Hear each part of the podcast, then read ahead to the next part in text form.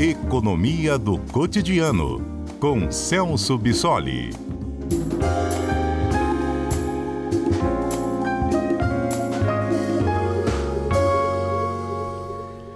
Uma pesquisa mostra que a maioria dos brasileiros tem um saldo de até R$ 2.500 no fundo de garantia e sonham em usar o dinheiro para comprar uma casa própria, apesar de achar que é um benefício não muito bom, de achar um péssimo investimento. Essa pesquisa foi feita de forma online pela Serasa, Banco Pan, Opinion Box e ouviu mais de duas mil pessoas no mês de abril. Esse levantamento mostrou ainda que 92%, por, 92 dos trabalhadores afirmam saber o que é o FGTS e que têm conhecimento sobre o significado do que é essa sigla. O pessoal está querendo comprar casa, está querendo fazer investimento grande. Sempre foi assim, professor Celso. Bom, boa tarde para o senhor. E bem-vindo. Boa tarde. Boa tarde, Johnny. Obrigado. Boa tarde a todos. Ah, na verdade, considerando o, o, perfil da nossa população, né, que em geral é uma população de mais baixa renda e com alto nível de, de endividamento, ah, esse desejo é antigo. Né, de utilizar os recursos do FGTS justamente para cobrir essas necessidades. Embora as pessoas desejem utilizar esses recursos ou para quitar algumas dívidas, fazer alguma viagem ou, em alguns casos, adquirir o um imóvel próprio, né, tem que lembrar que, que o FGTS, por ser uma, uma contribuição compulsória dos empregadores ah, para aqueles funcionários da CLT, equivalente a 8% ah, do salário desses funcionários, é um fundo que serve, que foi criado justamente para amparar o trabalhador naqueles momentos de maior dificuldade, principalmente no caso de, de doença na família, rescisão contratual ou aposentadoria, por exemplo, então não é um recurso que pode ser mexido a qualquer momento. Né? São situações específicas em que o governo autoriza a retirada ah, desses recursos para utilização para finalidades específicas. Então, mesmo que a população sempre tenha desejo por utilizar esses recursos para suprir essas necessidades, isso não é possível em todo momento, mas o que essa pesquisa mostra é, é, um retrato bastante fiel do que se observa ao longo do tempo, de acordo com o perfil da nossa população.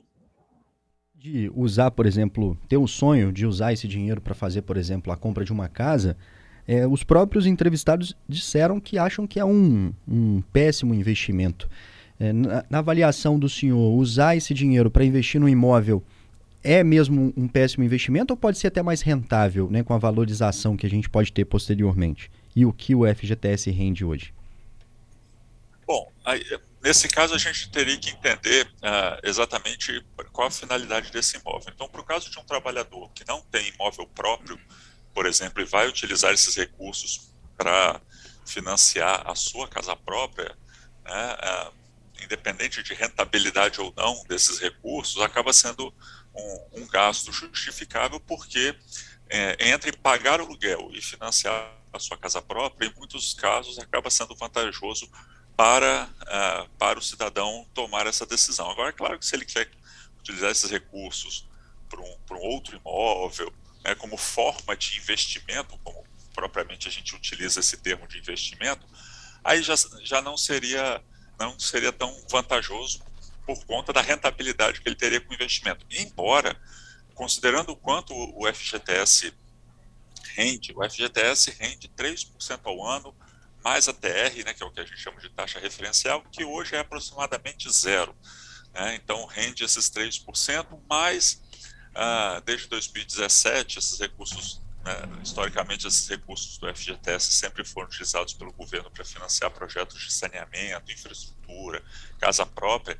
Então, desde 2017, parte da rentabilidade desses, desses recursos nesses projetos do governo acabam sendo distribuídos para o, os trabalhadores que têm esses recursos do FGTS. Então, fei, isso tem feito com que a rentabilidade do FGTS aumentasse um pouquinho ao longo dos últimos anos, já chegando a 4,5% ao ano.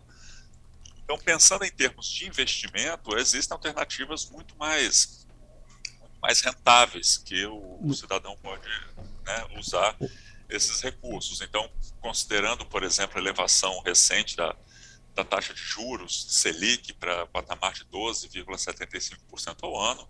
Né? A rentabilidade de muitos fundos também se elevou, títulos públicos. Né? Então, o consumidor, o cidadão tem essa oportunidade. E recentemente nós vislumbramos uma outra alternativa de investimento desses recursos, que foi com a compra de ações do, do, processo de capitalização da Eletrobras, por exemplo, que são alternativas que podem remunerar mais esses recursos do que a própria rentabilidade do fundo do FGTS. Professor Celso, é, até sobre isso era a minha próxima pergunta aqui para o senhor, porque recentemente a gente tem visto aí que o governo, numa tentativa talvez de melhorar a economia, está é, liberando o saque de valores do FGTS. Já liberou é, valores de até mil reais, caiu até de, de, maneira automática na conta de muita gente aí. E agora essa liberação também para usar esses recursos do fundo de garantia para comprar as ações da Eletrobras. Né? Isso acabou agora há pouco, por volta de meio-dia era o prazo é, para se fazer isso. É, usar essas oportunidades para ir tirando dinheiro é, do fundo pode ser uma boa oportunidade, principalmente para quem sabe o que fazer com o dinheiro, né? Exatamente, existem boas alternativas, embora sempre essas decisões têm que ser muito bem pensadas. No primeiro caso que você citou, do, desse saque uh, aniversário do, do FGTS, a, a, o intuito do governo era justamente estimular a economia, porque liberando esses recursos diretamente para os trabalhadores e considerando uh, o perfil de renda da nossa população então, isso significa que esses recursos virariam quase que automaticamente um nível maior de consumo. Professor Celso, a gente perdeu aqui a comunicação com o professor Celso Bissoli, que é economista, falando para a gente sobre o FGTS e a possibilidade que a gente tem agora de fazer os saques, o governo está liberando. O professor Celso explicava para a gente, o professor já está me ouvindo aqui de novo, a gente já voltou a te ouvir, sobre essa primeira possibilidade, né? Sacar o dinheiro para movimentar a economia. Senhor estava explicando, depois a gente não te ouviu mais. Ah, sim, ah, perfeito. Ah, então, nesse caso, como uma tentativa de estímulo à economia, ah, esses recursos que foram liberados para esses trabalhadores se converteram quase que automaticamente em consumo. Né? Aproximadamente ah, metade do perfil de dívida ah, que, que a população tem é com, com bancos, cartões de créditos e dívidas básicas. Então, esses recursos acabaram sendo utilizados para quitar pelo menos parte dessas dívidas, o que acaba sendo uma decisão justificável considerando os juros que incidem sobre essas dívidas. Então, são dívidas que nós chamamos de dívidas mais caras, porque aceleram de forma bastante significativa, porque os juros são muito mais altos. Então, ah, faz sentido utilizar esses recursos para quitar essas dívidas que fogem ao controle com muita facilidade. Né? Então, muitos muitos trabalhadores utilizaram os recursos com essa finalidade, que foi o primeiro exemplo que você deu. Esse segundo exemplo, né, desse processo de capitalização da Eletrobras, também é uma alternativa interessante, claro, aqui a gente está considerando aqueles trabalhadores que eventualmente não têm problemas com dívidas, não têm alguns problemas um pouco mais urgentes a serem resolvidos e que podem ah, aplicar esses recursos buscando uma rentabilidade um pouco maior. Então, para aqueles que conseguiram fazer isso, né, esse, essa compra de ações da Eletrobras acaba sendo uma boa alternativa, embora não represente a rigor um saque do, dos recursos do FGTS, né, esses recursos continuam fazendo parte do FGTS, porém aplicados ah, nessas ações da Eletrobras, mas considerando o, o, histórico de outras duas medidas parecidas que o governo fez na época com a Petrobras e com a Vale, o rendimento dessas ações foi bastante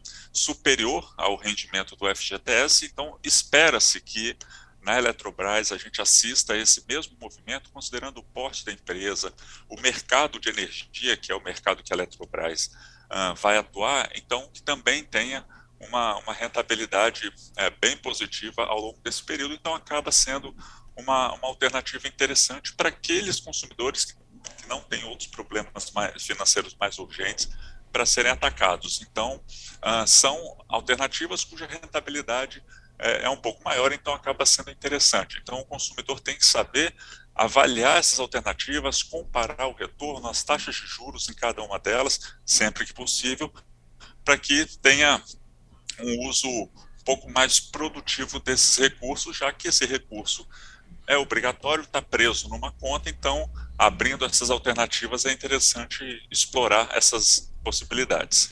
Professor, nesse caso, pelo que o senhor está explicando, não, não tem a necessidade do cidadão ter conhecimento no mercado financeiro ou ter que ter uma ação de ir lá, sacar o dinheiro e fazer um, uma transferência para que alguém faça esse aporte esse valor nas ações da, da Eletrobras. Isso tudo é feito automaticamente, né? E a chance de perda, ela não é. O, o risco de ter uma perda grande também não é alto. Ou é? É. Não, não. É, Espera-se que, que, o risco de perda seja, seja muito pequeno. Né? Para aqueles consumidores que fizeram aporte dos recursos na Eletrobras, isso feito é, por operações diretas de autorização é, no próprio aplicativo que foi disponibilizado para isso, mas ah, considerando o porte da empresa e realmente o, mercado em que ela atua, né, a gente está falando do mercado de energia, que é um mercado altamente lucrativo, e energia tem sido uma demanda muito significativa no Brasil e no mundo como um todo. Então, todas as perspectivas indicam que é um setor que ainda vai continuar tendo um desempenho muito positivo nos próximos anos. É claro que, por ser um investimento né, de participação acionária em empresas, todos esses todas essas aplicações financeiras, claro, estão sujeitas à volatilidade. Né? A gente é, nunca pode é, afirmar com 100% de certeza que o retorno vai ser positivo, porque podem acontecer algumas oscilações e alguns fatores conjunturais podem interferir nessa rentabilidade, mas considerando a dinâmica do setor energético, o porte da Eletrobras e considerando esse parâmetro que a gente tem com a Vale e com a Petrobras, ah, as perspectivas são positivas, então ah, isso não significa, é claro, que quem está aportando recursos ah, na Eletrobras vai buscar esse dinheiro daqui a seis meses ou um ano, pegando o dobro ou o triplo desses recursos, né? Aí as pessoas estão imaginando uma uma rentabilidade fictícia, a gente não está falando em nada num patamar como esse, mas uh, as perspectivas são bastante positivas. Então, quem pôde aportar recursos na Eletrobras, com certeza vai ter um rendimento bem superior ao que teria no fundo tradicional do FGTS. Professor, só para a gente terminar aqui, o nosso ouvinte Giovanni está dizendo que pegou as ações da Eletrobras e que ele fez isso como uma forma de garantir uma aposentadoria e também para diversificar um pouquinho os investimentos dele. É, é uma boa pensar nesses investimentos a longo prazo, a tão longo prazo assim, logo para aposentadoria? Ou esse é um tipo de investimento que logo, logo a gente precisa é, fazer um novo aporte em, em, outro lugar, enfim, tirar? Ou, ou, é interessante deixar ele ali mesmo por, por, um, por uma longa data? Bom, uh, no caso desses investimentos empresas como, por exemplo, a Vale e a Petrobras, que foi o que a gente assistiu e parece que vai se repetir no caso da Eletrobras, a, a rentabilidade dessas ações foram bastante positivas, especialmente a gente considerando essas aplicações a longo prazo.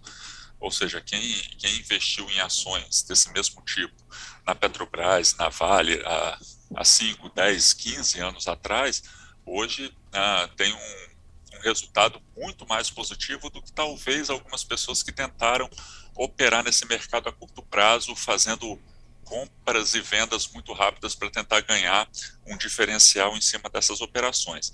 Claro que quem vai fazer isso nessas operações mais a curto prazo é alguém que vai acompanhar e monitorar o mercado financeiro uh, constantemente, né? então isso exige uma, uma competência específica para lidar com esse tipo de operações, mas pensando numa, numa complementação de aposentadoria, numa diversificação desses investimentos, uh, essas aplicações a longo prazo, sim, têm se mostrado bastante positivas. Então, eu, eu penso que essa estratégia adotada pelo, pelo Giovanni, Giovanni. Uh, é, é interessante, é positiva, e claro, nada impede que em momentos posteriores, é, desde que essa possibilidade seja aberta, mais recursos seja aportada nessas ações à medida que a rentabilidade for, for positiva ao longo desse tempo. Então, como estratégia de uh, adicionar rendimento e diversificar a, sua renda, sim, essa é uma alternativa importante. Muito obrigado, professor, por essa conversa com a gente hoje à tarde. Uma ótima quarta. Que, eu que agradeço, Johnny. Uma boa tarde, uma boa semana a todos.